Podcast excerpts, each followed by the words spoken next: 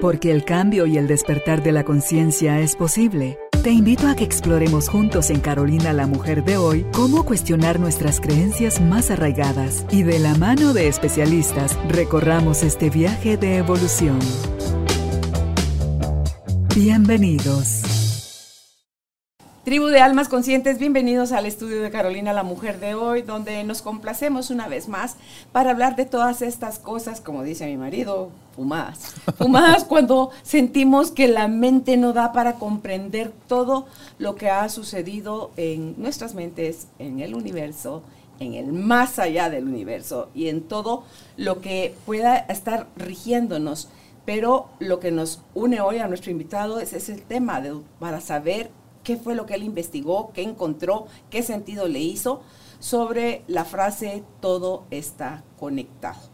Si usted tiene esa sensación, este tema es para usted. Si usted cree que eso es una severenda locura, la invitación es abra su mente y reciba las primeras lucecitas para que podamos comprender por qué sí o por qué no, todo está conectado. Si está listo, nosotros también, bienvenidos, bienvenidas, empezamos. Doctor, qué alegre tenerlo nuevamente en el estudio y verle su carita ilusionada de todo lo que tuvo que leer y estudiar nuevamente ante los temas que Judith le, le propone. Sí, bueno, buenos días. Realmente para mí es un gusto y un honor estar nuevamente con ustedes aquí en, en el estudio, con Judith, con Pablo y todo el equipo, todo el staff. Realmente es un tema apasionante que Judith nos lo recomendó y me puso a estudiar hace un par de meses y he aprendido un montón. Así que usted que está viendo la palabra ahí, nacer, mm realmente es una buena palabra para reconsiderar lo que le pasa a uno cuando se está muriendo. Creo, que a, a, partir de ahí fue cuando comenzó todo mi interés por aprender de esto. Cuando me estaba muriendo. Dos veces experiencia cercana a la muerte. Dos veces, un accidente de aviación, una cirugía de corazón abierto. Uno se mira tirado desde arriba. Entonces yo, por esa, por esa cosa, esa experiencia que tuve, comencé a investigar qué era el alma y todo lo demás. Entonces lo que les puedo decir es que cuando uno se está muriendo se da cuenta de que la realidad no es lo que uno cree que es. Y a partir de ahí pueden investigar muchos temas apasionantes, que incluso ya estoy entusiasmado porque todo lo que Judith nos hizo el favor de recomendarnos investigar me abrió mucho más las perspectivas de cómo es posible que todo esté conectado a través de la física, de la astrofísica, de la física cuántica. Entonces lo que les vamos a decir hoy está sustentado por la ciencia y les vamos a dar las referencias para que lo puedan ir a leer, a investigar. No es fácil y muchas veces me han dicho que a veces yo hablo cosas aquí como que muy complejas, pero lo hablo porque es lo que he estado leyendo. Entonces en mi inconsciente están las palabras para poder explicar, pero hoy voy a tratar de hablar lo más sencillo posible, sí, para hacerlo lo más fácil, para que todos también se puedan entusiasmar en este tema tan apasionante como es si todo está unido o no. Fuera de la grabación estuvimos hablando de varios puntos así de manera rápida con el doctor.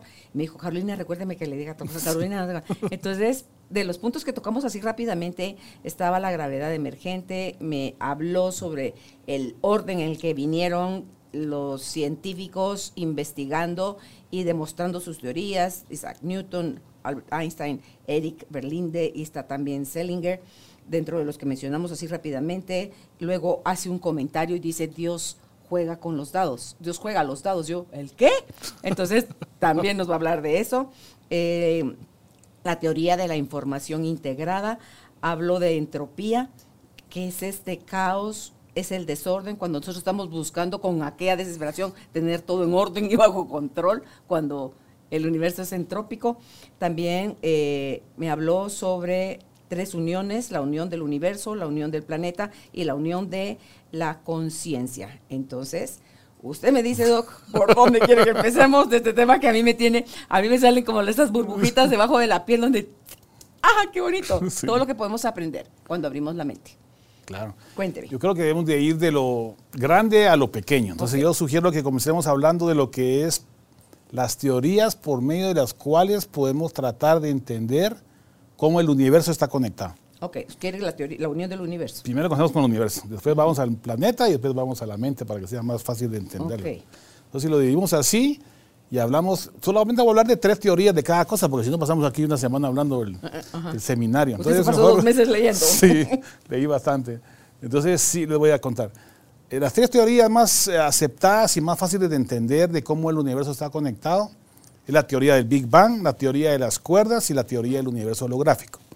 La teoría del Big Bang es, Le Maitre le dijo a Einstein, Le Maitre es un jesuita, que le dijo a Einstein que según las fórmulas de Einstein, debía haber existido un inicio del tiempo en un huevo cósmico, en una partícula elemental, que es lo que dice Hawking hoy. O sea que todo comenzó de algo, pues, digamos. Entonces, fue lo que le dijo el sacerdote a Einstein. Entonces, Einstein dijo que era un buen físico, pero un mal matemático.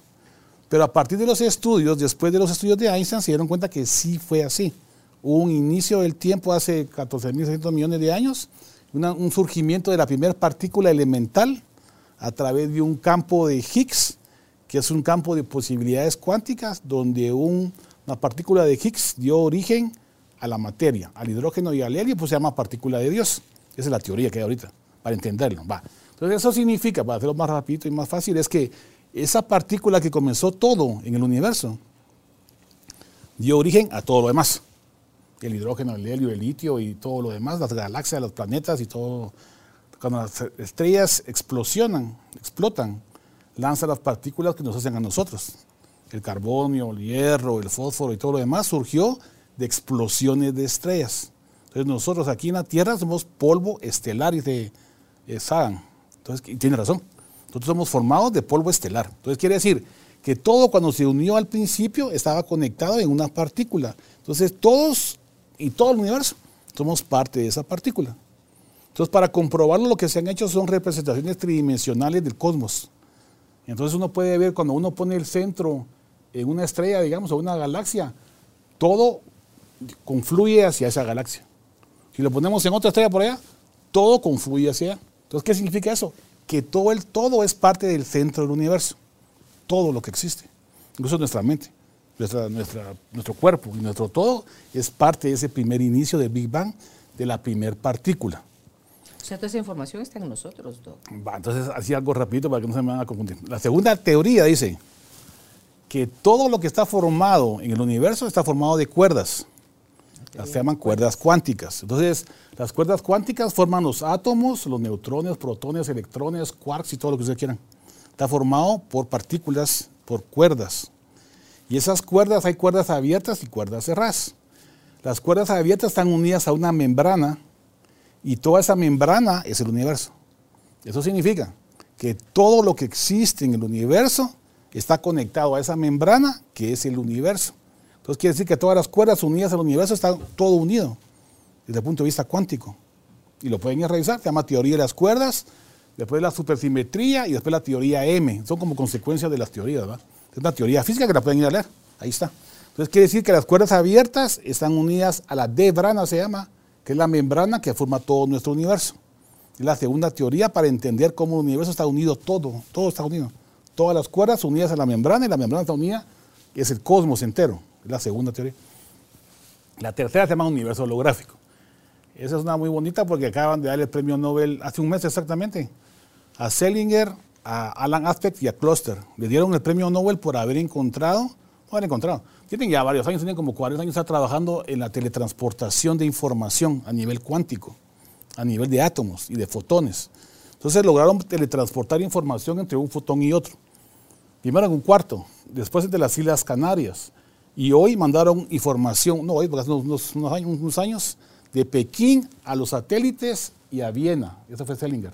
Entonces logró transportar información y ahora están transportando ya partículas más grandes, 20.000 átomos o fluorones, o también hay unas partículas proteicas y aminoácidos que están comenzando a teletransportar. Lo que querían demostrar con eso es que todo está conectado. Todo está conectado. Ese es un efecto. Vamos a lo que dice Einstein. Eso se llama efecto fantasmal, que Einstein no lo creía. Incluso hizo una fórmula que se llama Einstein-Podolsky-Rosen. Es una fórmula física que él mismo cuestionaba sobre sus propias teorías. Él decía, Dios no juega a los dados. Él decía que la constante cosmológica no existía. Y él decía que la, constante cosmológica y Dios no juega a los dados y que si la luna no la vemos, la luna no está ahí. Va, eso es lo que él decía. Todo lo que decía, bueno, bueno, esas tres cosas no son ciertas hoy. ¿Por qué? Porque se ha demostrado a través de la física cuántica que es una aleatoriedad. Este campo de Higgs es campo de posibilidades infinitas. Depende del observador.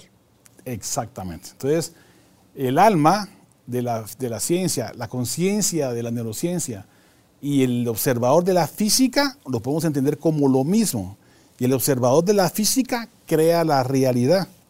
Y esa creación de la realidad se llama interpretación de Copenhague, que está en contra de lo que dijo Einstein.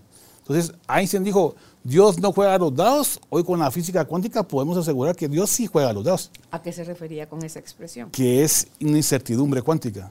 O, sea, que no, las cosas no suceden como al azar o como uno quiere, sino que es que todo depende de cómo usted lo está viendo. Lo que usted observe es lo que está haciendo su realidad.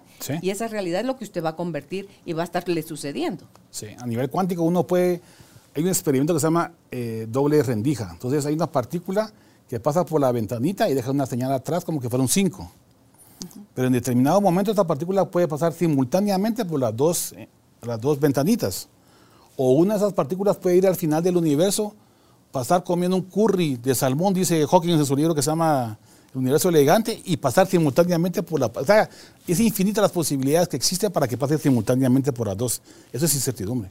No podemos determinar la posición y la velocidad de una partícula según Heisenberg porque no se puede llegar al momento a verlo, o sea que no se, es indeterminado. Y ese es el problema, Doc, que al ser humano no hay cosa que lo enloquezca más que la incertidumbre. Todos están ahorita loqueando con esas informaciones, por ejemplo, la paradoja de Fermi, por ejemplo, este, se llama, hay un, experimento mental que se llama el gato de Jodinger. El gato de Jodinger tiene que ver con la partícula que estamos hablando ahorita, la partícula cuántica. En resumen, va, porque si no pasamos aquí todo el día, esa partícula puede estar, bueno, esa partícula representa un gato y ese gato puede estar vivo y muerto a la vez. ¿Cómo entiende eso? A nivel cuántico sí lo podemos entender o tratar de entender porque nuestra mente entiende eso como, le, como puede. Pero la física cuántica no es lo que nosotros estamos tratando de entender. Es mucho más complejo. Entonces dice Wigner, también fue el premio Nobel de Física, que el observador que determina la realidad tuvo que surgir de otro observador que lo mira al observador. Y ese de otro, y otro, y otro. Entonces ese es el primer motor inmóvil que dijo Aristóteles. Dios, pues, digamos. La conciencia que creó, ajá, la conciencia que creó todo el universo es la conciencia del universo entero, digamos. Entonces eso va contra los principios de Einstein, de que Dios no juega a los dados, de que... Entonces el amigo de Wigner se llama ese experimento mental, es que el observador del observador del observador del observador del observador llega a Dios y Dios creó el universo. Entonces cuando dice, dijo, si nosotros no vemos la luna, la luna no tiene que estar ahí, también está equivocado. Porque la luna sí sigue ahí, pero ¿por qué sigue ahí? Por mi conciencia, si yo me muero, sigue la luna ahí. Pero ¿cuántas conciencias hay? Y el observador de Wigner, y la conciencia cuántica, cósmica, o como le quieran llamar. Entonces, ¿cómo lo puede descartar eso? No se puede. Entonces son ejercicios mentales que comienza uno a, a pensar y son apasionantes y lo hacen a uno eh, reconsiderar lo que es la realidad. Entonces, esos, premios Nobel de física que dieron su premio por, por este, demostrar la teletransportación, es el, el fundamento para entender el universo holográfico.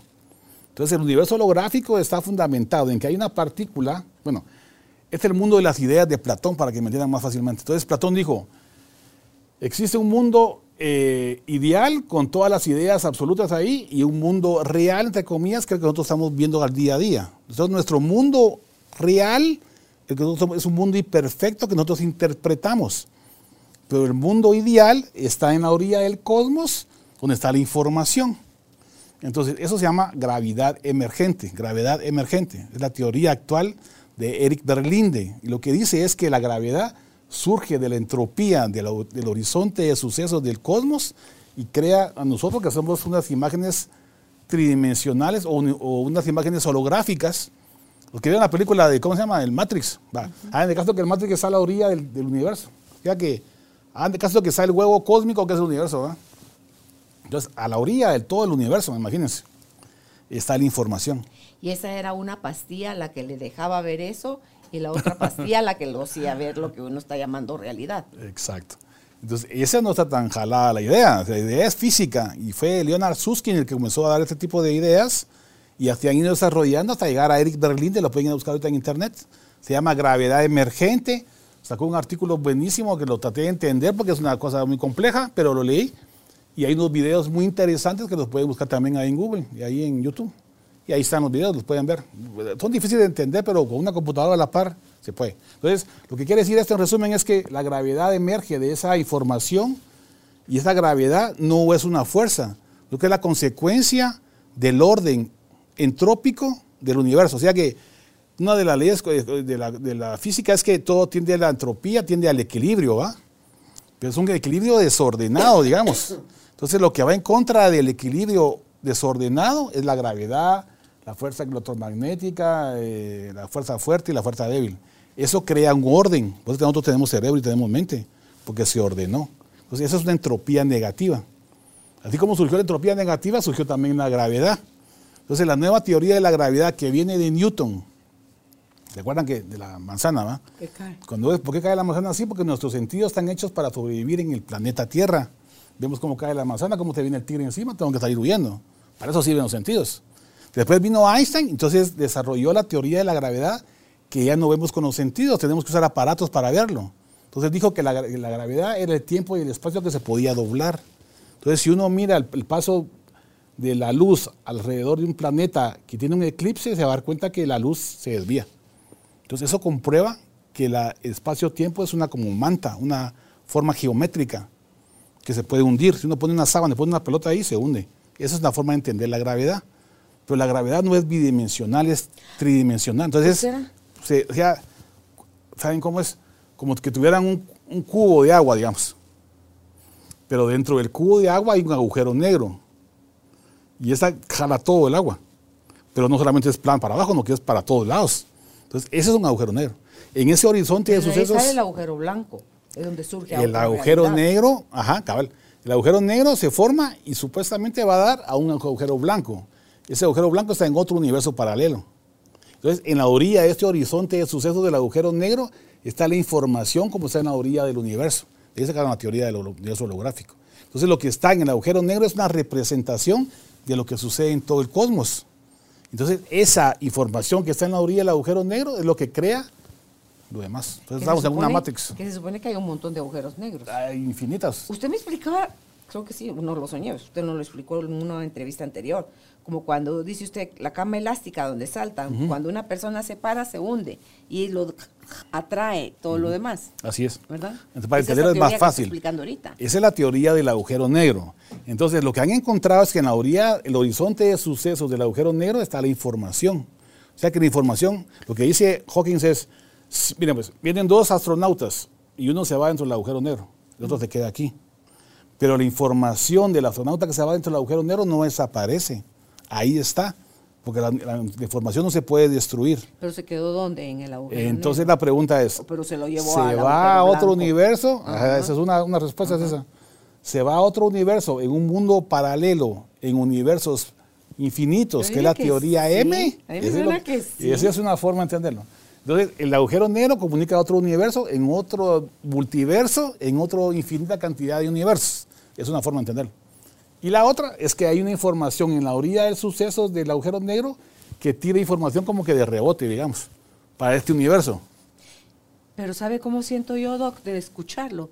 Que esa información que se queda a la orilla del agujero negro, como dice usted, porque no desaparece, uno acá en el planeta Tierra, dependiendo de en qué está, digamos los científicos que están como tan ensimismados, tan enfocados, tan conectados con el yo superior, que es donde tienen esos chispazos. Y es como que hicieran así de, de esa información y ¡tran! bajan algo. Y van descubriendo cosas, pero puede estar sucediendo en diferentes partes del mundo al mismo tiempo que alguien descubra algo. El problema se da cuando alguien ya piensa en el derecho de sus narices nada más y lo patenta. Entonces ya después le prohíbe a usted usar eso, su- ese es su descubrimiento. Pero porque sí baja la información al mismo tiempo, sí la reciben varias personas, pero necesita usted como cuando yo estaba en la radio, quería oír música romántica en español, conéctese al 98.9, quería en inglés, conéctese al 102.5, o sea, quería deportes, conéctese al 106.5. Así es, según lo que nosotros querramos y nos sintonicemos, creo que somos somos canal, tenemos, por ser energía, tenemos acceso, Doc, a toda esa información, pero no nos la creemos. Por algo que también mencionaba yo y Judith me hizo la observación, nos enseñaron a creer que nosotros somos seres limitados, finitos, temporales, cuando no somos eso. Somos infinitos, atemporales e ilimitados. Entonces, tráguese esa nada más, ¿ves? y, y viva como tal. Sí, así es. Incluso la teoría de Jean-Pierre Garnier Mallet es eso. Lo que él dice es que, le voy a dar dos versiones, la versión de la neurociencia y la versión que dice él. Va. Cuando uno se va a dormir, uno entra en un estado Yo de digo tele- que yo me muero, no me- yo no me duermo, yo me muero. Cuando uno entra en ese estado, digamos, al, al sueño o a la muerte, si lo quieren ver así, pues. Sí, sí, sí. Entonces, yo estaba en otro lugar y estaba viéndome de arriba. Cuando uno entra al sueño, dice Malet, puede uno comunicarse por la teletransportación de información.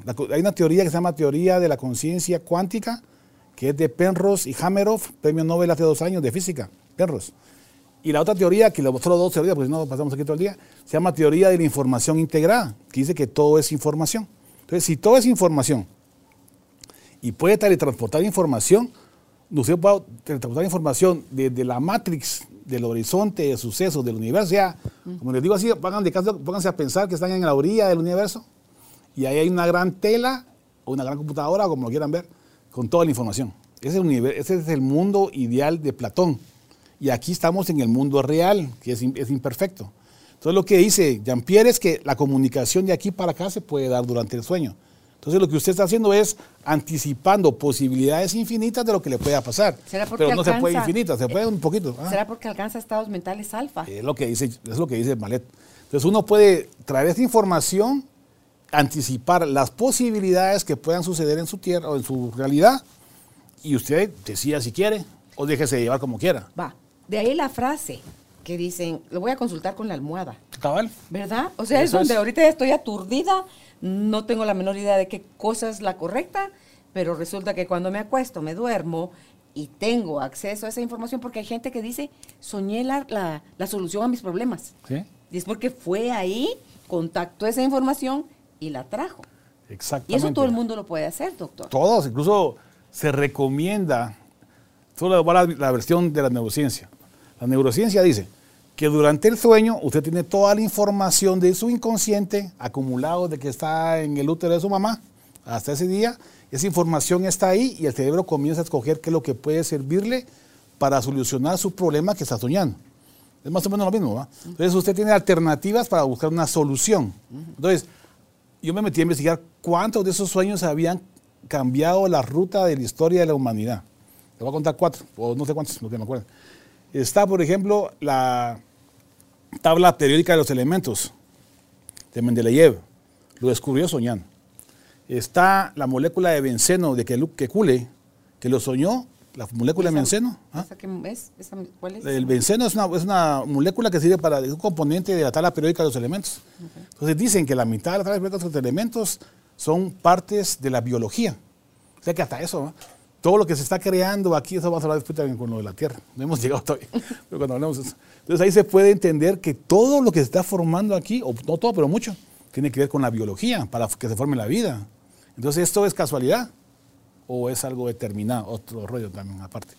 Entonces, aparte de estos dos sueños, está el sueño de Einstein, cuando vio lo de la luz, está la, la novela de la queda de Frankenstein, también que lo soñó la, la- chica que lo escribió, y hay un montón más, ahorita no me acuerdo otros. Ah, también que me- acuerdo mucho, es lo de la fórmula atómica de Born, o sea, la teoría atómica del complejo de los átomos y los electrones fue soñado por Born en un sueño también, que estamos hablando ahorita. Y la última que se me olvide es la de Ramanujan, que es un físico matemático de la India, que cuando soñaba a la diosa no sé qué, le mandaba información para escribir la teoría matemática de los agujeros de gusano y los agujeros negros. Entonces lo llevaron de la India a Cambridge para que les explicara las fórmulas matemáticas. Y eso lo soñaba.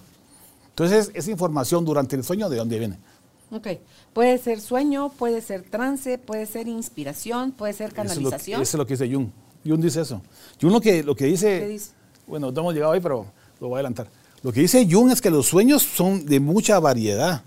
Hay anticipaciones, hay deseos, hay miedos, hay temores, hay intuiciones, hay información tele- te- telepática, dice él ahí, porque él tuvo sueños premonitorios cuando estaba joven. Él soñó la, no sé, la Primera Guerra Mundial y estaba traumado, entonces hasta los pintó, pero no entendía cómo él podía soñar cosas que iban a pasar en el futuro, lo que estamos hablando ahorita. Entonces él comenzó a estudiar psicología porque no entendía qué es lo que le había Pero pasado. solo se le teletransportaba en el es lo que espacio-tiempo, él lo que dice no es ahí. lineal como nosotros Le creemos. voy, a recor- le voy a contar dos libros que leí este fin de semana, gracias a Juan. Uno que se llama La espiritualidad, se llama Religiones y espiritualidad de eh, Freud, de, de Jung. Y otro que se llama La realidad de alma de, de Jung. Y las, las- las teorías eh, eh, psicológicas de Freud y todas las conferencias de Freud. El yo y el ello. Entonces, cuando lean todo eso, se van a dar cuenta cómo Jung describe ese tipo de fórmulas. O sea, ese tipo de posibilidades del sueño. Y lo que más me encaja a mí en todo. Porque si lo que me pasó a mí, yo, yo cuento lo que me pasó a mí, pues estoy, viendo todas las cosas porque trato de entender qué me pasó. Entonces, Claro. lo mismo pasa con el sueño. Y al final todo esto que nosotros creemos estar despiertos, que es la realidad, es un sueño. Sí. Es una forma de entenderlo porque usted está creando la realidad. Si yo le pongo aquí un 6, yo aquí hago un 6 aquí. Ajá. Yo veo un 6, pero usted quiere ver ahí. Un 9, porque lo veo al revés. Entonces, cada quien tiene una forma eh, diferente de entender la realidad. Y es importante entender esto porque usted puede crear su, su peor calamidad o su salida a la iluminación, dependiendo cómo vea la realidad, porque la realidad es una. El COVID es uno y a todos nos agarró.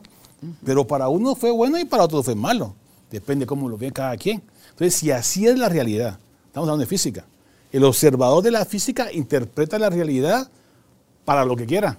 Pero como lo hacemos intuitivamente, nos puede llevar hacia un lugar o hacia el otro. ¿Cómo están asumiendo los científicos todo esto, Doc? Que está desmitificando lo que, mire cuánto peso y popularidad y fama tiene y trascendencia tuvo toda la información que dio Einstein y ahorita Sí. están tache, tache, tache y están agregando las, lo- están actualizando, digamos, toda esa información. ¿Cuánta resistencia hay? ¿Hay apertura un poco por lo menos o hay mucha resistencia? Es un tema apasionante porque hace- hace- ayer o antes leí unos artículos de filosofía sobre ese tema.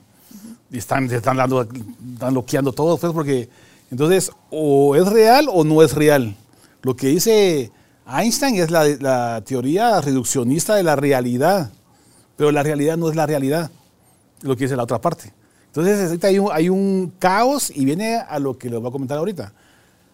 También leí filosofía de la ciencia, cómo la ciencia ha ido evolucionando en base a los criterios de verdad de los diferentes científicos a través de la época. Entonces, nuestra realidad no es la realidad perfecta. Lo que sabíamos ayer, hoy se está mejorado. Lo que sabemos hoy se va a mejorar después. Es lo que decía Karl Popper, lo que decía Lakatos, lo que decía Kuhn, lo que dice Feyerabend. En resumen, para no entrar en ese tema, es que, lo que todo lo que se estructura bajo la hipótesis deductiva es ciencia, según Popper.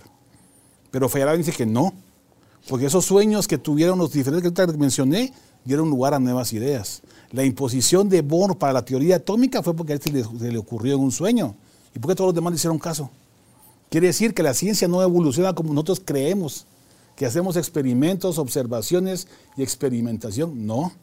Si Bohr soñó la partícula atómica con átomos y neutrones, protones y, y núcleo atómico, de ahí surgió la idea. No surgió de la experimentación. ¿O alguien ha visto un átomo? Nadie lo ha visto. Hacemos deducciones en base al acelerador de partículas que está entre Francia y Viena. Y hacemos deducciones en base a lo que vemos indirectamente en un eclipse solar, De lo que hemos ido aprendiendo a interpretar hasta el momento. lo que nos da la cabeza. Entonces, como nos da poquito, mucha gente cree que es mucho, pero, Pero- no es nada, Bueno, pues, con todo lo que hay. Le mencioné yo lo de la película de Lucy, Ajá, que no sé qué es esa droga, ¿verdad? Que, que ella la usan como mula para transportar esa droga, pero se le estalla y entonces lo que eso hacía Mm. en efecto era irle dando más nivel de conciencia, más nivel de conciencia, hasta que llegó al 100 de conciencia y llega al punto a desaparecer ella y a estar fusionada con Una todo. Y entonces ya ella lanzaba Sí. la información desde una computadora. Sí. O sea, desde ahí estaba viva. Entonces, eso pasa con, con nosotros, doctor. Él nos atemoriza, uno, dejar todo lo que ya interpretamos como verdad. La incertidumbre nos pone Eso de exactamente, cabeza, pero de cabeza por sí. ese mal hábito de querer tener el control. Ajá.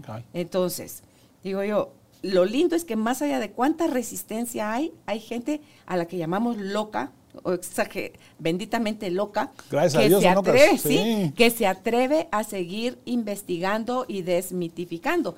Y es obvio, como siempre se van a topar con la resistencia de un grupo que van a quererlos matar, tachar de locos, eh, acusar de cualquier otra cosa, con tal de que siga gobernando lo que hemos creído por, por décadas. Sí. Entonces, ahora si nos pasamos, doctor, a la unión del planeta. Perfecto. Entonces, de esas ideas generales de la unión del universo podemos pasar a la interpretación de la realidad del planeta Tierra. Va. Entonces, ¿cómo surgió el planeta? Hace, vamos a poner que es un, es una- un día entero. ¿va? Entonces surgió el planeta Tierra, como a las 6 de la mañana surgió las primeras partículas vivas, que eran procariotas, y luego las eucariotas. Significa que antes había células sin núcleo, después vino un virus, se juntó con la célula sin núcleo y formaron un núcleo y una primera célula eucariota. Y a partir de ahí, las cianobacterias. Las cianobacterias produjeron el oxígeno que produjeron los animales y todo lo demás. Quiere decir que las partículas, las bacterias, crearon el ambiente oxigenado para que se desarrollara la vida. Y se fue adaptando poco a poco, fue lo que dijo Einstein, lo que dijo este Darwin. Va, esa es una parte de la verdad. Pero Darwin dice que venimos del mono, ¿no? Sí, pero anda perdido porque no es el mundo. Pues o sea, es, otro. Sí, pero es un tema interesante porque a partir de ahí vamos a hablar otro poquito de cómo Darwin tiene la mitad, no, no sé- no sé si la mitad, tres cuartas partes de la verdad, no sé, o un décimo de la verdad, no sé. Pero es una, es una teoría, que no fue de él, fue de Wallace y su abuelo y no sé quién más atrás, ¿verdad? Pero independientemente de todo eso, es una teoría que sí cabe entre las verdades, pero le falta un montón. ¿Cómo surgió la vida? ¿La vida vino de otro, de otro planeta o surgió de aquí? No sabemos hoy. Lo que sí sabemos es que en Australia se descubrió un meteorito que tenía partículas de, proteína, de proteínas. Esas proteínas pudieron surgir la vida. Quiere decir que posiblemente hayamos venido de un de un meteorito. agujero negro. Doc, Hay tantas posibilidades. Así la si, si- si le mete una teoría M a esa idea, se va a encontrar, imagínense lo que quiera, solo para que me entienda esta idea. La teoría M es, dice que hay infinitos universos, ¿va? Infinitos. Eso significa que cualquier cosa, cualquier cosa que usted tenga en la mente, puede ser. Entonces, ¿quiere un universo donde Hitler ganó la guerra? Sí hay. ¿Quiere un universo donde los dinosaurios están ahorita aquí en la Tierra? Sí. ¿Un universo donde usted sea la reina Victoria de Inglaterra? Sí. ¿Donde yo sea el astronauta que fue no sé dónde? Sí. Todo, todo puede pasar. si lo piensa, puede ser. Ajá, cabal. Entonces, ¿qué pasa cuando se muere? Si, ese- si esa teoría es cierta, yo no digo que sea cierta, digo que esa es una teoría. Yo no me la inventé. Es que eso ya no lo dicen, eso es, es tu fantasía. No, o sea, O así, es como lo, así es como sí. lo, lo, lo topan Ah, a es que eso le iba a decir, antes que se me olvide que decir una cosa. El temor es lo que limita la mente del individuo. Entonces, ¿por qué cree que hay muchas teorías de conspiración? Porque la gente ante la incertidumbre de la ignorancia se aferra a lo que sea. Si yo les digo, mira muchachos, el, el universo es plano porque aquí estamos todos paraditos y no, nos va, a- no vamos a caer en el horizonte ahí con la cascada. Cuando empiecen a salir Ah, más, sí, vamos a caer al... todos, Sí, por Por rebalse vamos a salir. Juntémonos, todos somos planetarios, todos somos... ajá. Porque la mente humana trata la manera de aferrarse a lo más fácil de entender. Y si yo entiendo poco, mi mundo va a ser cortito. Exacto. Si yo abro a un pensamiento crítico, que significa leer lo que yo estoy en contra. O sea, si yo, por ejemplo, tengo Freud y Jung. Yo leía a Freud porque era la teoría clásica de psicoanálisis. Pero leía a Jung porque quería saber por qué Jung no estaba de acuerdo con Freud. Entonces se llama tesis y antitesis. Entonces del árbol de la tesis y del árbol de la antitesis yo lo podo y saco una síntesis que me sirve para tener un criterio más amplio para poder opinar. Pero si yo soy de un rojo y no solo leo rojo, no sé nada de los cremas. Tengo que ir a leer los cremas también para poder entender. Eso se llama pensamiento crítico. Entonces, si uno deconstruye, reaprende, vuelve a renacer, vuelve uno a reaprender y ya de su criterio de verdad. Entonces no le van a tomar el pelo tan fácilmente. Pero tiene que aprender a leer.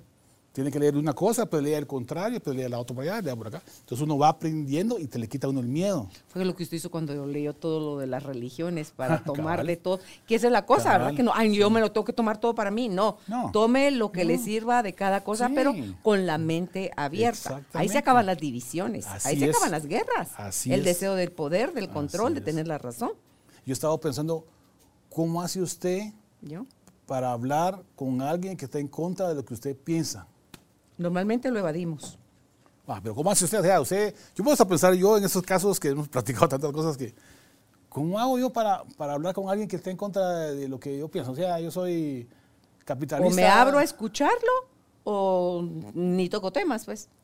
O lo, lo Bueno, ignoro. yo, yo me puse- yo me puse- cuando lleguemos a lo de la mente, vamos a hablar un poquito de eso también. Lo que pasa es que nosotros actuamos intuitivamente en un 95%, ¿va? Por el inconsciente colectivo, o hay una cosa que se llama el orden implicado de Boom, que es física también. O sea, el inconsciente colectivo de Jung es como que fuera la Matrix, digamos, para que me entiendan. Y el orden implicado de Boom, que es física, es la Matrix. Eh, el campo de las representaciones oscuras de Kant Es la la, ma- Matrix. La conciencia, el inconsciente colectivo, o como le quiera llamar, o de información cuántica, es la Matrix. Entonces, si existe Todos eso, tienen un pedazo de eso. todos comenzamos a, a cazar en las ideas, que es lo que estamos tratando de entender. Entonces yo creo que lo primero que tenemos que hacer para entender a otra gente que está en contra es utilizar menos la intuición y más la razón. Entonces, si yo me dejo apasionar por un comentario que hice, no voy a poder hablar con usted, ni yo ni usted. Claro, se sesga, se polariza. Se polariza y peleamos. Entonces, ¿qué es lo que hay que hacer? Activar la razón. Entonces, ¿cómo activa la razón de dos criterios diferentes? Lo que tenga en común, lo que hice con las religiones yo. ¿Qué encontré de, de, de Sirindipia? Le puse en el libro. De las religiones. Tres cosas. La creencia en Dios o la divinidad. El código de conducta moral, que son las, las la empatía, si lo quiere ver en neurociencias. Y el alma. Esas tres cosas son universales. Lo que dice Jung, que son los arquetipos, que son conceptos universales que el hombre ya trae dentro de sus genes, si lo quiere entender así. Y con eso podemos platicar.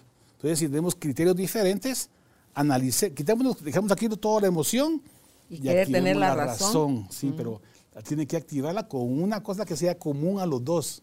Ok. Si somos contrarios en alguna cosa, busquemos el beneficio de los dos. O busquemos el beneficio del otro, pues. O busquemos la forma de encontrar un camino Ah, diferente. ¿qué tal esa del beneficio del otro? Esa, ahí está el detalle. Sí, es Digo, que- si usted, aquí yo estaba hablando con unos amigos, eh, yo leí un montón de libros también para lo, de la- lo del dinero, entonces los premios Nobel de Economía eso hacen. Entonces yo estaba leyendo, y cuando estaba leyendo esos libros, ellos lo que hacen es eso, o sea, agarran los criterios di- di- divergentes en la economía y en la política y buscan el bien común, pero el bien común racional, ¿va? O sea, miren, aquí están los numeritos, el PIB no, no funciona. El PIB hay que sustituirlo por un PIF, se llama. El Producto Interno Bruto por un Producto Interno de la Felicidad. Entonces, cuando tengan, un- hay un- una ciudad, hay un país que se llama Bután, creo que es. O sea, las personas que son felices Ajá, tienen... cabal. Eso es lo que hay que buscar. Sí. Porque si usted busca el PIB y va, va a, rom- a destruir el planeta, ¿quién va a ser feliz? Mejor todos un poquito menos, pero todos felices. En la, la economía que quiera y la política que quiera. Pero eso es lo que hay que cambiar el chip. Entonces, es un cambio, un cambio racional a los criterios antagónicos de economía y política. Y sí, eso es manipulador, es manipulación. Se puede manipular. Incluso ahorita Claro, hay unos libros que ya, yo pensé que no había, pero ya hay libros que todo eso que estamos hablando aquí se puede mal utilizar, ¿va? Entonces eso también ya está surgiendo. Bueno, ahí. doctor, entonces con lo del planeta, Va, entonces hablemos. El encontraron que el meteorito y que todo Ah, esto... lo de la vida. Entonces, Ok. de la vida surgió los- eh, la evolución, el animal se adapta al medio y el medio al animal. Ok. ¿sí va? Porque las bacterias produjeron el oxígeno, los animales se adaptaron al oxígeno. Pero ahora, con el antropoceno que somos nosotros, estamos destruyendo el planeta. Y la evolución no ha sido así gradual, no que ha sido también en saltos.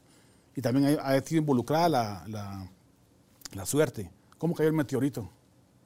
¿Cómo se unió la simbiosis? Por todo lo que estamos dañando al planeta. Sí, entonces no es un antagonismo evolutivo y salvaje. ¿Cómo se unió el núcleo a la partícula sin núcleo? Es, es una simbiosis. Y ¿Cuántos saber niños- cuántos años tomó que eso sucediera, doc. O segundos. Bueno, no sé, no sabemos. Pero lo que quiero tratar de decirles es que hay una simbiosis en, en todo el planeta. ¿Cuántas bacterias existen en nuestro cuerpo? Hay 30 mil millones de millones de células. Y 300 mil millones de millones de bacterias en nuestro cuerpo. Somos, nosotros somos una simbiosis. Y aprendimos a ver a la bacteria como el enemigo, pero las bacterias del intestino, por ejemplo, son sus meras Ayudan al cerebro, ayudan al autismo, ayudan a la protección, sí. ayudan a todo. Sí. Hacemos hasta fotosíntesis porque con, la- con los rayos solares hacemos la vitamina D. Tenemos ectoplasma evolutivo de las plantas. Va. El mar, tenemos el mar local libre, nos pueden poner agua de mar si no hay Sí, Entonces, el, el- plaque, esto es lo de la sangre que le Sí. ponen a uno en transfusión. Cabal. Entonces la evolución no solamente es en una dirección, digamos que el animal se adapta al medio, sino que el medio también se adapta al animal, es bidireccional. La evolución no solamente es progresiva, sino que también es en saltos. La evolución es también simbiótica, se ayudan las bacterias y los virus y los hongos y todo lo demás para evolucionar. Nosotros nos alimentamos con las bacterias, somos un montón de organismos juntos. Y aparte de eso, ahorita con lo que se llama el antropoceno estamos destruyendo el planeta. O sea, que toda la teoría de Darwin se ha ido modificando y ampliando, y ahorita de la ciencia, se ha ido ampliando y ampliando porque no es la única teoría. Hay un montón de teorías más. La teoría de Marx, la teoría de Gurdjieff, un montón de más, que hay que ir como aument, como que fueran aquellas este, de- muñecas de, de Rusia, que hay que poner Un- otra y otra ajá, para que vaya creciendo ahí. Esa es la segunda, esa es la, esa es la Matrushkas. primera parte. Está la Gaia punto dos. La Gaia es como que consideráramos al planeta Tierra como que tuviera vida y tiene interacción. Entonces la temperatura de los mares nos puede, hacer que nos muramos. Si no, hay corrientes marítimas, si no hay fitoplancton que, que enfríen el planeta, la cantidad de CO2 puede destruir al planeta. Y el planeta, la cantidad de CO2 puede ser por el fitoplancton, o puede ser por, por los cultivos, o puede ser por la industria, o puede ser por las máquinas. Entonces todo está conectado. Entonces si no, no entendemos que estamos conectados, nos vamos a extinguir. La segunda forma de entender cómo el planeta está reunido en una forma. Y la otra era también el planeta es como cíclico, doctor, donde se tiene como que, si no seguirían vivos los dinosaurios también, pues, o sea, esos llegan a desaparecer, pero aparecen otras cosas que van a desaparecer y aparecen y ahí vamos a ir nosotros en la colada, pues, una de las vueltas también nos vamos y van a sobrevivir, creo yo, aquellos que se adapten más fácil al cambio. Va, esa es la teoría de la Gaia fuerte, o sea que coevolucionamos con el planeta. Pero los malos del planeta somos nosotros, nosotros vamos a extinguir, pero el planeta va a seguir con lo que quede. Entonces, esa es una forma de entender. de nuevo. Sí. Entonces, esa forma de auto evolucionar del planeta es lo que te considera como la Gaia y la Gaia 2.0, que se llama Latour, se llama un filósofo que habla todo, sobre todo eso y cómo todo está conectado, pero son un montón de cosas. Va hacia el CO2, las plantas, la temperatura, las nubes, las corrientes del océano, los animales, el hombre, la industria, eh, todo está conectado todo. Es una fórmula compleja que hay que analizarla y estudiarla para poder entender. ¿Cómo la aliamos, Doc? Para dejar de ser como enemigos. Es como el cáncer, que es una célula suya también, pero que algo la transformó, que empieza a ver al resto del cuerpo como enemigo. Y hay que acabarlo. Nosotros somos el cáncer del planeta. Ay, Jesús, eso se oyó bien feo. sí, porque nosotros estamos destruyendo el planeta. Fíjese que yo estaba viendo ayer una noticia ahí en la televisión que ya los científicos dicen que ya no tenemos tiempo de cambiar. Que lo que tenemos que hacer es tratar de reducir el impacto que vamos a hacer. Desacelerar, por lo menos. Por lo menos desacelerarlo. Si queremos ver a que nuestros nietos más o menos puedan sobrevivir en la Tierra, tenemos que parar algo ahorita. Porque ya no lo podemos detener. Entonces, eso fue lo que dijeron ayer o antier en una reunión que hubo en Europa, que era para eso. Que como no hemos hecho caso, ya ellos se dieron cuenta que ya no se puede parar. Doc, la natalidad no ha disminuido. Estamos creciendo cada vez más. Y el problema es eso, ¿cuántos se morían antes de tener una familia? La mitad se morían. Porque, claro, las enfermedades no habían antibióticos y todo lo que vivían 40 ah, años. Es una cosa que también es que se me olvide. Este, ¿Por qué? Es una pregunta bien interesante que usted hizo una vez. Yo estaba viendo sus, sus, prácticas muy interesantes. Y había una donde comentaron de por qué la gente de la época de las cavernas no se moría, o se moría, algo así comentaron. ¿Vivían menos tiempo? Vivían menos tiempo, pero vivían en, en equilibrio ecológico. Entonces, no, depredaban ah, como chuchones como hacemos nosotros. Pero nosotros comenzamos a depredar desde que hicimos la agricultura. Sí, porque ellos eran, ¿cuándo es cuando se cazadores y recolectores. Ahí estábamos bien. Pero cuando comenzamos a, crecer con la industria, con la agricultura, mire qué pasó con los mayas.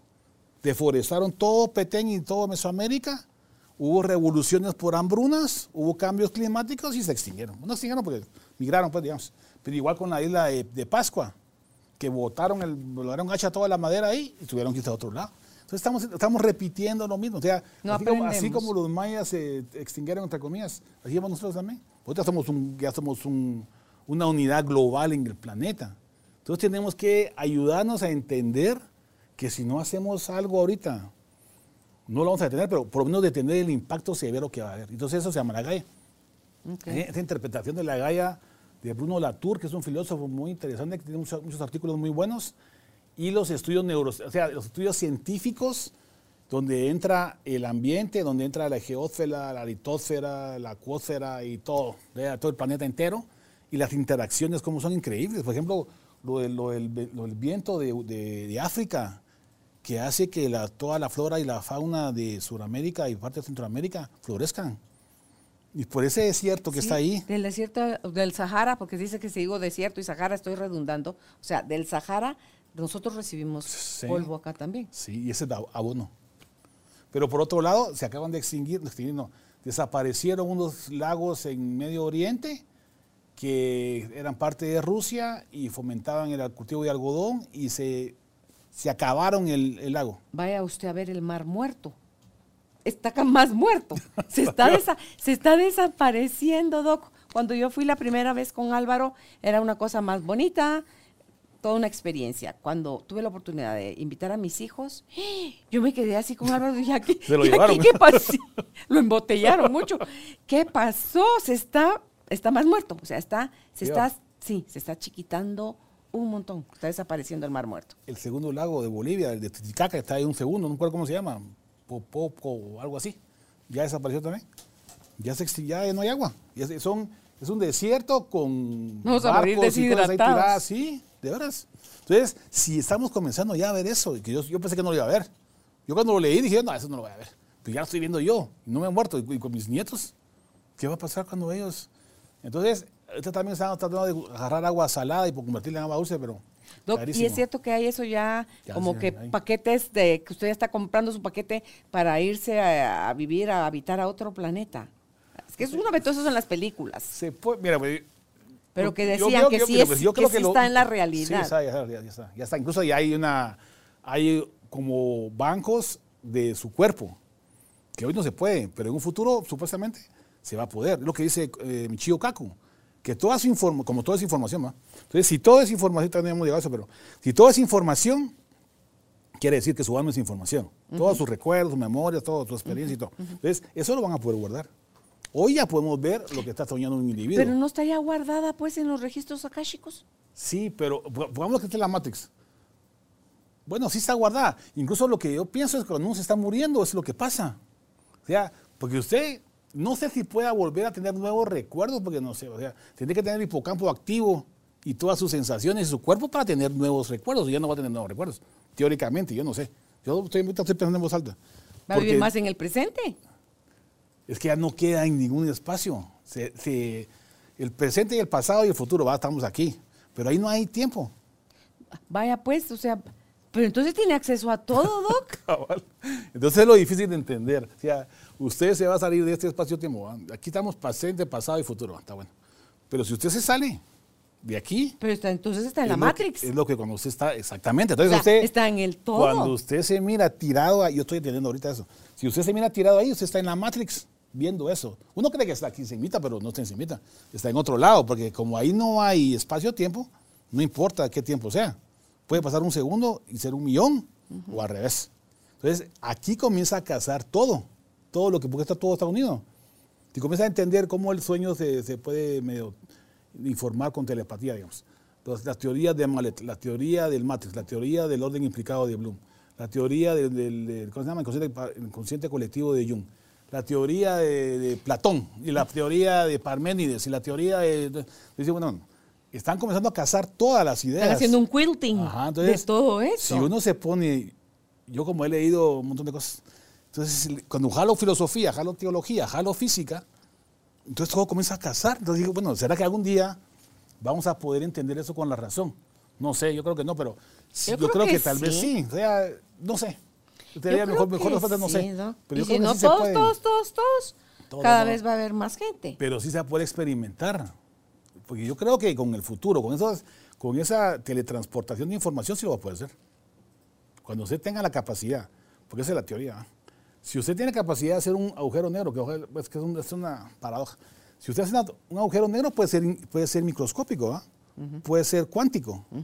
Entonces, lo que es- se puede hacer. Su propio en el agujero acelerador- negro. Mire, pues, lo que se puede hacer en el, en el acelerador de partículas que está en Viena y en Francia es hacer un agujero negro. Se puede. Bueno, se puede no. Se puede teóricamente. Pero si se puede hacer eso, es lo que está haciendo Malet, pero el otro Malet, el físico. Hacer un agujero negro para mandar información por el agujero negro a un agujero blanco en el futuro. Lo que está haciendo Malet, el otro, el otro físico, que está en una máquina Y luego tiempo. esa dice él. información se va a usar, sabrá Dios de qué manera. ¿Cómo la va a regresar? Entonces, lo que no se sabe es eso. Entonces, ¿se puede experimentar? Sí. ¿Hay teoría? Sí. ¿Hay matemáticas? Sí. ¿Hay física para eso? Sí. O sea, no hay ninguna regla física que diga que no se puede. Sí se puede. Ahora que nosotros podamos hacerlo es diferente. Ok, pasamos ahora, Doc, a la unión de la conciencia. Va. Entonces, aquí lo que tenemos que ver son los cambios y los avances de la conciencia. ¿Qué es la conciencia? Bueno, hay dos teorías. Hay muchas, pues, pero dos. Salió un artículo publicado hace un par de meses en la revista que se llama Fronteras de la Psicología. Lo bueno que, se lo, que lo lean, porque está, es un resumen de todas las teorías que hay ahorita, pero está muy bueno. ¿Es una revista electrónica? Sí, se meten ahí en PubMed. PubMed es el centro de información de las revistas publicadas a nivel mundial. No sé- Med. P-U-B-M-E-D. PubMed. Publicaciones médicas, digamos. Eso, cabrón. Entonces, se meten ahí y ahí ponen lo que ustedes quieran leer. Entonces ahí sale publicado todo lo que está. Es otra ventaja de la piratería. ¿no? Entonces sale todos los artículos publicados ahí. Y agarran eso, agarran ese articulito y lo meten en un lugar que se llama C-Sci Hub. Es S-C-I-H-V.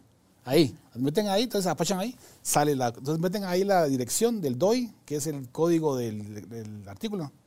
Se meten ahí y les va a bajar el artículo ¿Y ¿Cuál es el código del artículo?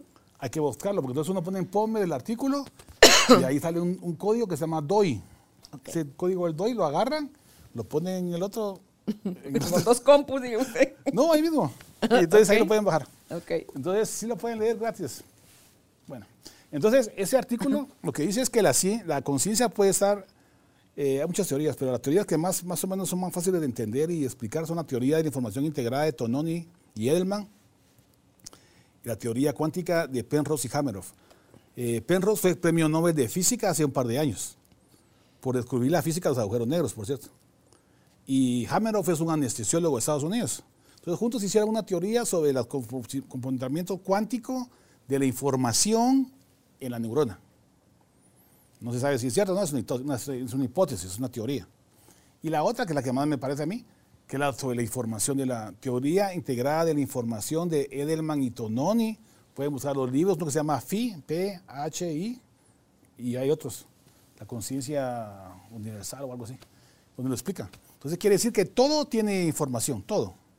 Desde una piedra hasta nosotros. Entonces la, la conciencia se va aumentando poco a poco. Entonces toda esa información Como va evolucionando. conforme evoluciona. Esa información está conectada al Matrix. Entonces uno puede tener información con la Matrix, con el horizonte, y poder informarse más, lo que estamos hablando hace un poquito. Entonces, ese tipo de información a nivel del cerebro puede ayudarnos a entender, que eso es lo más práctico de toda la práctica, creo yo, la neuroplasticidad, la epigenética y el microbioma. Entonces, ¿qué es la neuroplasticidad? La neuroplasticidad, para hacerlo de forma práctica, es que ustedes pueden moldear su cerebro para lo que quieran. Que antes decían que eso Sí. no era posible. Entonces yo estaba investigando cómo hacerlo. Porque si somos el 95% de inconsciente y 5% de consciente, lo que tenemos que hacer es cambiar el inconsciente. Y el inconsciente lo que forma son hábitos. Entonces, los hábitos, nosotros hacemos una terapia cognitiva conductual en psicología porque quieren cambiar los hábitos. Pero los hábitos los va a cambiar con la razón.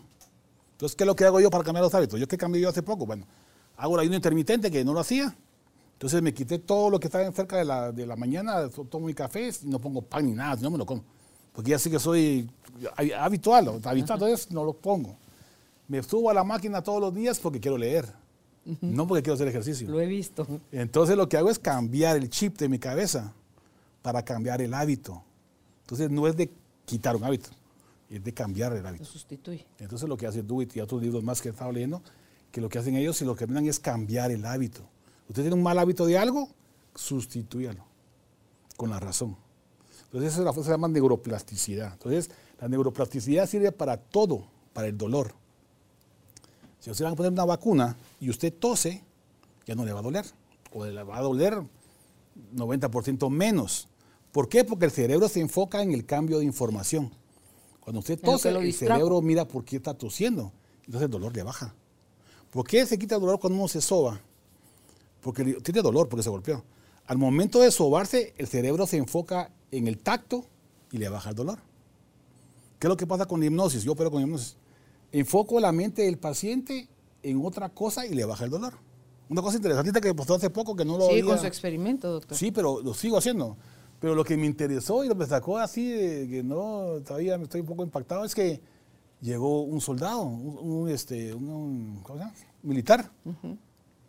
Están súper entrenados para manejar su cerebro.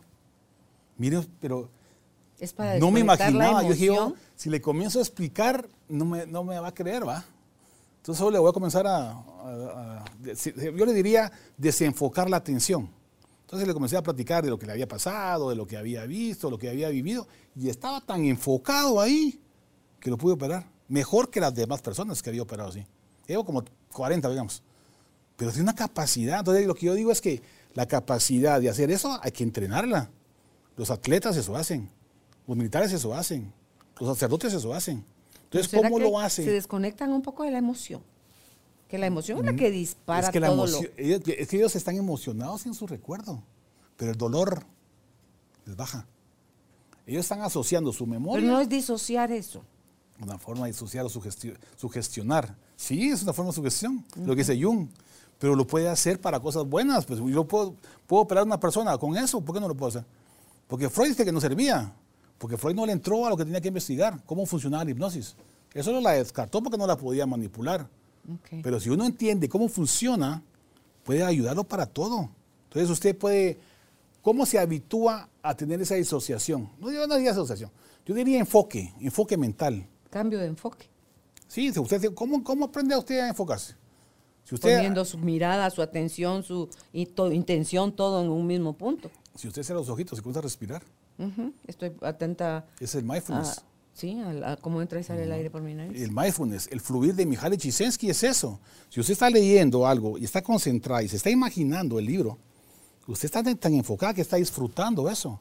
Y eso se llama que está fluir. su propia película. Es de lo que, hace, está- es lo que dice Mihaly Csikszentmihalyi, el cuate este de la psicología positiva. Eso es lo que hacen. Entonces el mindfulness también es eso. El, el- el orar también es eso.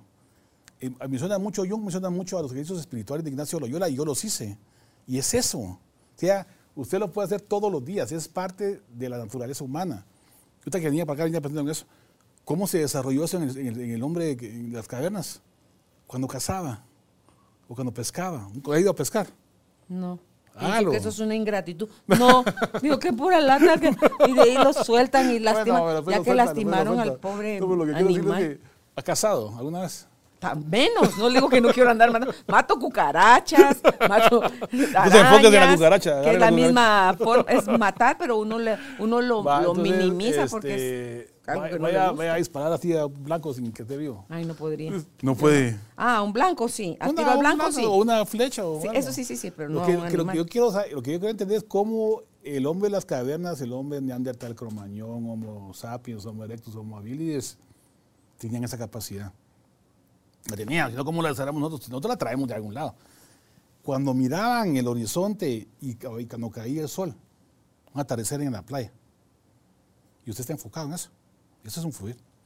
Cuando usted mira las estrellas, es un fluir.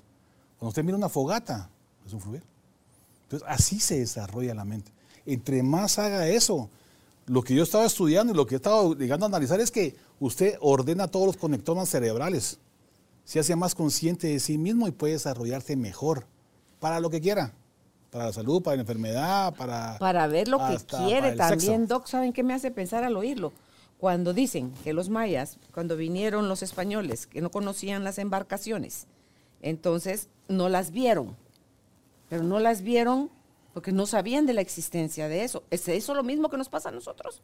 En todo lo que no, como diría Santo Tomás, anta no ver, no creer.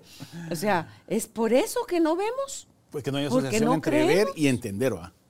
Es como lo de los físicos cuánticos de Ah, Es que usted puede ver cosas que no entiende. Hay pero muchas las cosas que no entiende, hay muchas cosas Sí, que no Pero entiende, las ya. está viendo. Sí, Pero entonces- Estas cosas que están sucediendo que uno no las ve, pero No. que no ha desarrollado sus sentidos, porque solo tenemos para el- lo que nos enseñaron cinco sentidos, que no son solo esos cinco. No, hay más. Pero cuando desarrollemos más los otros ¿Y sentidos, cómo Doc, desarrolla? creyendo que existen. Pero enfocándose. No, Doc, pero es que si yo digo, Mira, utilizando, es mi resumen para, para, para creyendo que hay algo más, Sí, pues abriéndose a las Sí, posibilidades. pero esa es neuroplasticidad, epigenética y relación con el medio ambiente. Si usted desarrolla esa parte cerebral del conectoma, el cerebro son, conexiones, ¿va? O sea, son 86 mil millones de neuronas conectadas por sinapsis, que son 23 mil por cada neurona, son miles de millones. Entonces, todo eso forma como, como que fuera conexiones, como que fueran calles en una gran ciudad. Entre más usted transite en las calles, más se entrena, te llama engrama eso. Entonces, es desarrollar. rutas de los- Exactamente. Entonces, el engrama de los hábitos por la razón va a hacer estar en mejor estado de bienestar. Al encajar los engramas con el intestino, la respuesta inmune va a estar más sana. Al conectar todo ese equilibrio físico, mental, social y espiritual, va a estar más feliz. Eso se llama bienestar. Más pleno. Entonces, si usted tiene un equilibrio eso, lo puede hacer. Es que lo maravilloso de todos estos descubrimientos ahorita es que lo puede hacer. Lo Vaya, que no lo entonces, sabemos. como no podemos entrarle al macro, Ajá, entrémosle ahí. al micro. Ahí y vamos. cada ser humano es el micro. Y para eso necesitamos esa unión de la conciencia. Sí. Entonces, de esa conciencia que estamos hablando ahorita aquí de a nivel particular, se une a la conciencia global, que es el amigo de Wigner en física, lo que hay que leer. Entonces, eso es la conexión con el todo. En ese es el resumen de todo lo que estuvimos hablando aquí, era eso. Entonces, a través de la conciencia particular o cósmica, como la quieran llamar, ustedes pueden cambiar su cerebro. Ustedes pueden ser más felices. Esa felicidad también hay que entrarle a ver cómo lo, cómo lo definimos, ¿va? Pero la felicidad, de acuerdo a lo que yo he podido leer, es que es el mejor estado de bienestar permanente en cuanto a tiempo. O sea que no es que yo vaya a buscar la felicidad, no. La felicidad va a venir a mí. ¿Cuándo va a venir a mí? Cuando yo tenga mayores cantidades de momentos de bienestar. ¿Pero viene a mí o la genero yo? Bueno, lo mismo, o sea, yo la genero. Porque es una elección. Sí, es que la, felicidad es. Mira, que es como un derivado de la paz, siento yo. Sí, es que la, felicidad es una palabra. Es una palabra que significa muchas cosas y muchas definiciones. Cada quien habrá, habrá buscado la que quiera. Pero la más común de bienestar es el equilibrio físico, mental, social y espiritual y con el medio ambiente y con los demás. Usted solito no va a ser feliz. O va a ser muy difícil que sea feliz. Entonces tiene que tener un equilibrio con el bienestar de la comunidad humana y la comunidad del planeta. Pero ¿qué pasa cuando se da la entropía? Ah, bueno, pues entonces ahí vamos. Entonces, entropía es el desorden. Ajá. Lo que causó... usted dice, me perdí mi felicidad, me robaron la felicidad. Usted ya la perdió. Por eso, pero es por cómo usted está interpretando. Sí, entonces lo que tiene que hacer es entender que usted puede ponerse de ladito y va a ir a ver el 9 en lugar del 6. Si me pongo en su lugar, voy a ver el 6. Cabal, entonces, si yo estoy viendo la cosa mal aquí, lo que tengo que atender es que tengo que ir a leer la antitesis. Yo soy la tesis, ¿verdad? Entonces voy a leer la antítesis para que me dé cuenta que hay otra forma de ver el 6. Cuando ya hago conciencia en la razón, que me doy cuenta que puede haber otra forma de ver el 6, que es el 9, entonces, bueno, ¿por qué me voy para allá entonces? O me pongo aquí del lado y miro el infinito si quieren. O me pongo al otro lado. O sea, se puede. Lo que pasa es que nosotros tenemos que entrenar nuestro cerebro a que salga del 95% de hábitos diarios y formar un 5% de hábitos de beneficio. ¿Qué es el beneficio? Lo voy a decir otra vez. Equilibrio físico, mental, social y espiritual. Físico, ¿qué es? Comer sano, o sea, ayuno intermitente es muy bueno. A mí se me quitó la gastritis, le bajé la, la, pastilla para la presión, me quité la pastilla de la diabetes. Dormir siete horas diarias, porque durante el sueño el cerebro lo que hace es recopilar la información inconsciente durante el día y meses anteriores, lo ordena, lo clasifica y le ayuda a usted a buscar soluciones a sus problemas. Tiene que dormir. Y eh, dormir bien, hacer ejercicio y comer bien. Esas tres cosas son las fundamentales, comer sano. Es lo que tienen que hacer como primer paso. Ahora, segundo paso, cambie sus hábitos. Sus hábitos malos. Si tiene hábitos buenos, siga con eso. Pero si tiene hábitos que le perjudican... Deje sus vicios, que son sus malos hábitos. Sí, ¿verdad? Los buenos, los hábitos son las virtudes. Sí. Se convierten en virtudes. Cabal. Entonces, si uno tiene un, un hábito excesivo, le va a hacer mal. El que sea. Si tiene un hábito excesivo por compras, por ejercicio, la gente que hace más de cuatro horas de ejercicio al día. Alguien se murió hace poco con mi, amigo, por cierto, atleta y toda la cosa, y se murió. Pero abusaba, se abusaba de una vez, o sea, que ya no estaba viviendo una vida equilibrada, lo que dice justo, lo que decía Aristóteles, el justo medio, también lo dijo Buda, también el yin y el yang, y, y ustedes leen todas las espiritualidades del planeta Tierra, todas tienen un equilibrio. Doc, entonces, si usted describió la felicidad, si estoy en equilibrio con mis cuatro áreas, y esa felicidad mía también como esa energía irradia hacia los demás y beneficia a los demás. Voy, yo estoy feliz, pero usted está como la fregada de bravo. ¿Cómo funciona en retrospectiva mi felicidad en usted y su bravura en mí? ¿Cómo nos afecta? Eso es lo que decíamos. Eso es muy interesante porque yo no he encontrado un libro que diga eso. Pero lo que yo puedo concluir es esto, o por lo menos pensar que así es. En primer lugar, tenemos un cerebro social. Lo que usted siente, yo lo voy a sentir, porque los cerebros tienen espejo, la teoría de la mente y todo lo que ustedes saben. Va. Entonces, lo que tengo que hacer es tratar la manera de sacar de su nube de inconsciente negativo suyo a algo más positivo. Si yo soy que soy de bueno, pues no al revés. Entonces, ¿cómo lo saco de ahí? Lo que pregunté al principio. ¿Cómo hace usted para hablar con alguien que esté en contra de lo que usted está diciendo? Yo primero lo madreo. no te agarre. No, ahí está mi cuñado de testigo. Le digo así, después, y después le explico. y lo madreo, después le explico y después le digo que ve lo que te dé la gana. Pues es la ventaja de ser mujer. Yo le hago así, ahí me, me cae. no, pues que con él nos tenemos. Ay, no. Entonces lo que hay que hacer, creo yo, es sacar de su estado de malestar Ir a la razón, como dijo de usted. sacarle la razón, pero hay que buscar, hay que buscar el arte. No lo he leído en ningún libro. Hay que buscar si hay algún libro, hay que leerlo. Pero invéntelo usted en experimento. voy a pensar, En sí. experimentar. Ah, no, esto no funcionó. Entonces dice, ¿qué otra teoría? se puede. y se hace usted sus propias teorías y a base de Lo a verlas, a ya- chin sí funciona. Ya me dejó trabajo otra vez. Sí. No, lo voy a buscar, porque sí se puede. Porque si, uno puede activar, usted sabe que usted puede desarrollar el hipocampo y lo puede hipertrofiar con usar la memoria, ¿va? que fue lo que hicieron los taxistas de Londres. Y usted quiere tocar piano, pues desarrolla su parte cerebral del piano. Y así cada cosa. Y los Entonces, ¿por qué deportistas no y se todo. puede, los deportistas. Entonces, ¿por qué no se puede utilizar la parte de la racional? Entonces, ahora me voy a quedar a mí el trabajo, ¿no? Voy a investigar cómo desarrollar la parte racional. Entonces, hay que desarrollar el lóbulo frontal. Ahí está la mayor cantidad de razón, digamos, entre comillas. que ¿no? se desarrolla solito. No, Uno no. ayuda a Pero desarrollarlo. ¿sabe qué lo, qué lo ayuda? La meditación. Porque la meditación, la respiración consciente, orar, estar, contemplar, meditar y concentrarse y lo que ustedes quieran, les desarrolla la parte gris del lóbulo frontal. Esta parte de acá. Sí. Yo creo que por ahí va. Entonces, si nosotros aprendemos, y eso es cierto, ¿qué le dice a su mamá cuando se enojaba? Ella a mí, Sí. cuando yo me enojaba. Sí. Ah, muchachita. a cara que No, no le decía nada. Carolina me decía, hija, hija, no, no, en serio. Me decía, hijo, porque me decía de todo. Hija, hija, cuenta hasta 10. Eso, exactamente. ¿Y sabe qué le decía yo? 10 por una, 10. sí, porque, ay, Dios, es que horrible cuando uno está Pero, enojado, Doc. Se ay, pone ciego, se pone tonto, se desconecta de la materia gris y se va a la parte límbica, a la parte animal. Cabal, amígdala. Sí. Va, esa es la respuesta.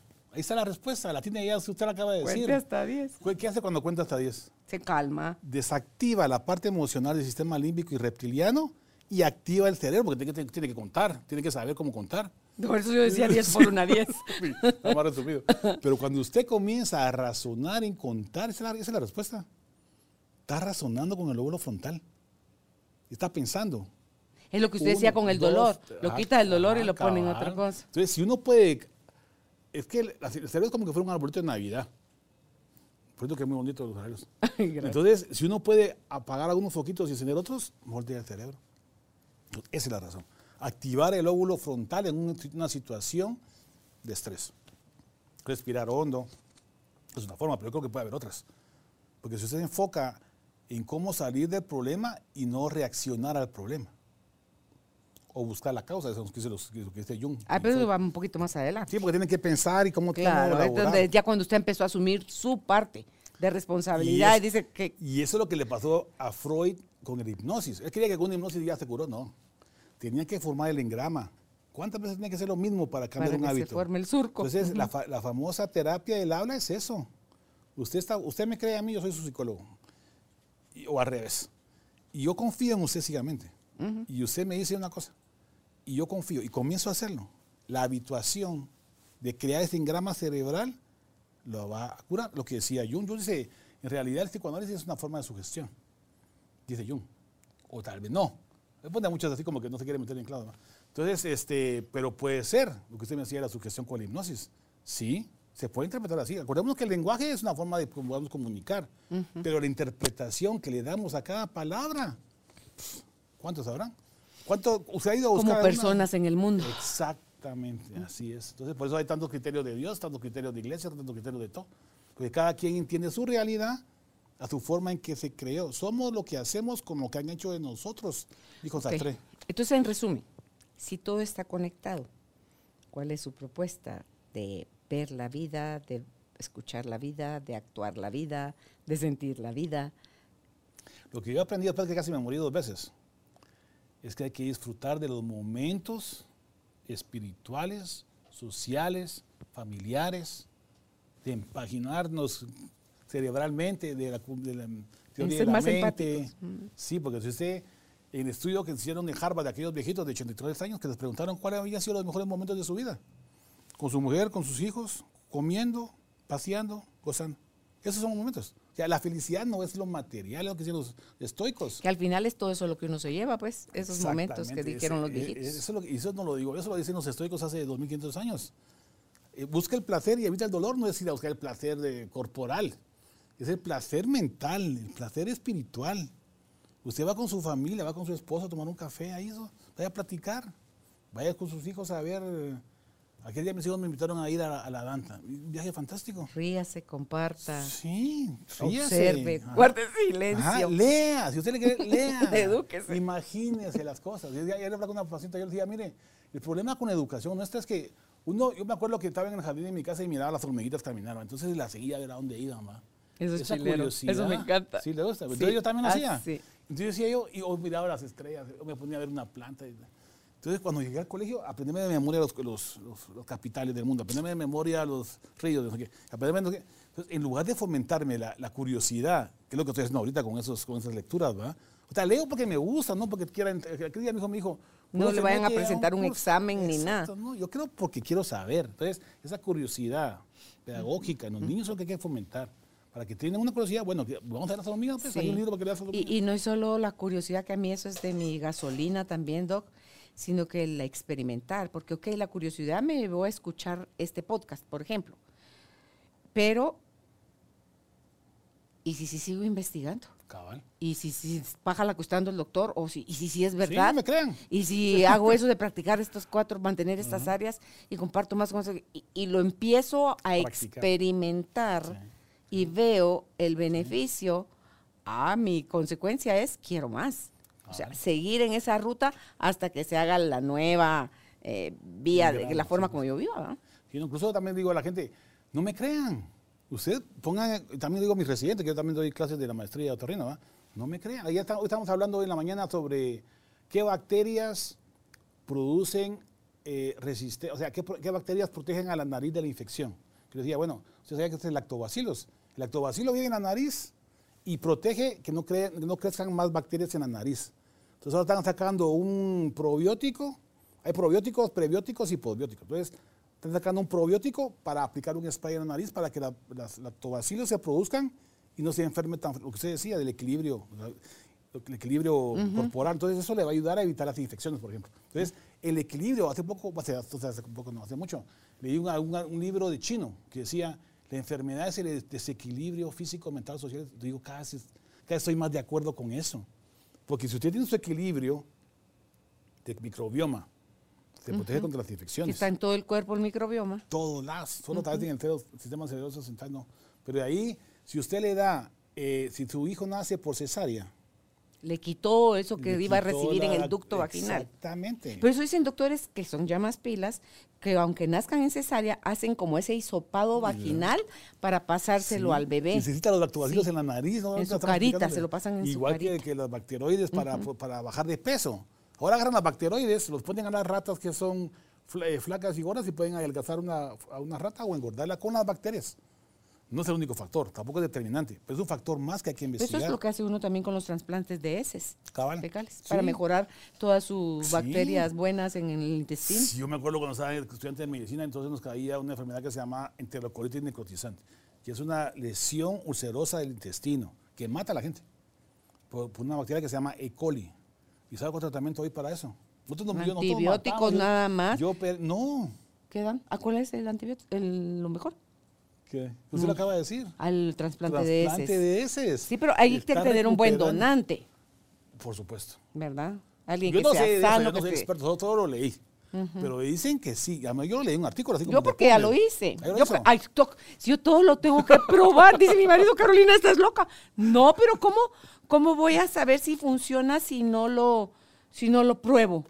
Pero mire, Es todo un le, voy, poco- le voy a dar un consejo. Diga. Lo que yo he aprendido en medicina es que hasta que no pase los cinco años de prueba de algún nuevo idea, es mejor esperarse. Y se lo voy a decir por qué. Cuando comencé yo aquí a Torrino, vino un aparato X para una enfermedad X. Y nos pusieron una pantalla, nos invitaron a mil cosas y No, todos pero- así. Ah, ah, aquí Pero eso de las heces tiene rato. No, eso sí, pero entonces ¿cuánto tiempo tiene?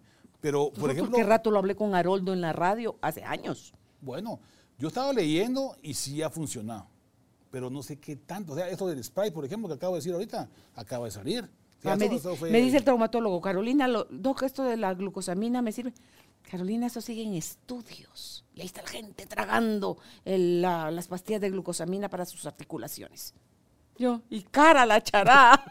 la que me habían mandado, el, el, que me está el de la medicina deportiva, me dice, Carolina, eso no le sirve nada. Y es que también tomo caldo de pata. Eso sí le sirve, me dice. Síguese tomando mejor su caldo de pata. Entonces, Doc, pero ¿cómo hacer? Yo no soy rata de laboratorio tampoco, pero ¿cómo hacer? Porque sí se lo consulto a, mi, a mis guts, así que a, mi, a mi centro y le digo, ¿te late o no te late? Si me late, me lanzo a la aventura. Si no me late, podrá estar científicamente comprobado que no lo hago. Es cierto, ahorita hay un problema con, que es con el Alzheimer. Hay un medicamento que tiene 20 años para el Alzheimer. Y, resulta que era algo movido una cosa. No está comprobado. Los ahorita están investigando. Pero imagínense que sea cierto. 20 años está comprando pastillas para el Alzheimer y resulta con que no es. Eso todavía no está comprobado, pero habría que ir Pero bueno, pues mire qué teorías más bonitas, todo tan interesante. A mí todo esto me encanta y creo que podríamos seguir hablando ah, horas, doctor. Hay mucho, mucho Gracias por, por su sí a todas las invitaciones que le hace Judith con temas que, que lo retan y a usted le contentan su espíritu y su alma porque es súper curioso, es científico, integra, comparte, lo prueba también así como hago yo. Y, y se divierte en la vida, doctor. Así que gracias por su cariño, por su amistad y por, por aceptar nuestra invitación. A ustedes, ¿Dónde puede usted contactar al doctor René Santisofión si quiere más información de esto, si quiere que vaya a dar una charla a su empresa, si quiere que vaya a, un grupo familiar, a un, bueno, puede seguirlo en Facebook como Desde el umbral de la muerte, que ese es el nombre de su primer libro, y en Instagram está como René Santizo un abrazo, doctor. Hasta la próxima.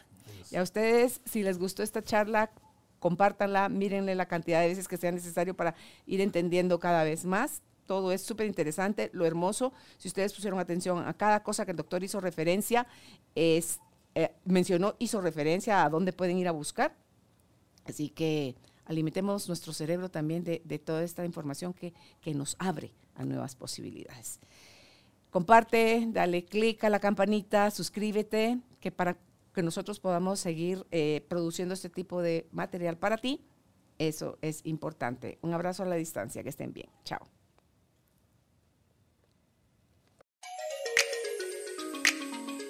Gracias por ser parte de esta tribu de almas conscientes.